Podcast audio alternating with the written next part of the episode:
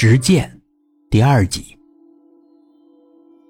又是疲劳的一天实习，小黎一边往宿舍走，一边回想着刘医生说的话。小黎，你的理论知识掌握的非常好，只需要多一些实践的锻炼。我们学校以后会有解剖课程，你要好好锻炼一下啊。回到宿舍。很多东西依旧是乱七八糟的，随意的丢在地上。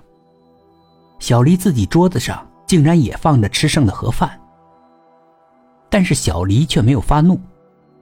他如前段时间的每一个晚上一样，把宿舍的每一个角落都打扫干净，然后把珊珊的床也整理好，把她脏兮兮的床单扯下来，换上自己备用的白色床单。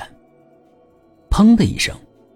门开了，珊珊进来，大摇大摆的把包往床上扔，小黎连忙伸手接住，然后放在旁边的桌上。快去洗澡吧，听说今天九点钟就停热水了。小黎微笑着说道。珊珊感觉有些奇怪，不过也懒得多想，就去洗澡了。珊珊很快洗完澡出来，看见桌上有杯水。就拿起来一饮而尽。我有点头晕。珊珊用力的摇了摇头。是不是感冒了？你先上床躺会儿吧。小黎扶着珊珊躺在床上，然后看了看时间。珊珊没有回应。时间刚刚好。小黎拿出背包里的盒子，打开。放在旁边的桌上，然后拿起了一支注射器，调整了药物的量，把针头刺入珊珊的手臂的静脉。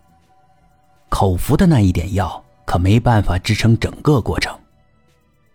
随着麻醉药的作用，珊珊的呼吸变得平稳。小黎检查了麻醉效果，他拿出一个血袋挂在了墙上的挂钩上，给珊珊输血。虽然小黎有把握避开所有的大动脉和静脉，但手术的过程中一定会划到很多的毛细血管。他可不想珊珊在手术完成之前就因为失血而死掉。做完这些，他解开珊珊的衣服，拿起盒子里的手术刀。小黎小心翼翼的在珊珊身前划出个外形的切口。然后沿着切口一点点的剥开表皮一层的皮肤和肌肉，上至锁骨，下至小腹。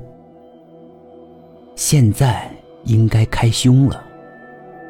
他一一的绞断软肋骨，然后连同胸骨一起取下，暴露出胸腔里的脏器：蠕动的肺、缓慢跳动的心脏，以及肝脏的。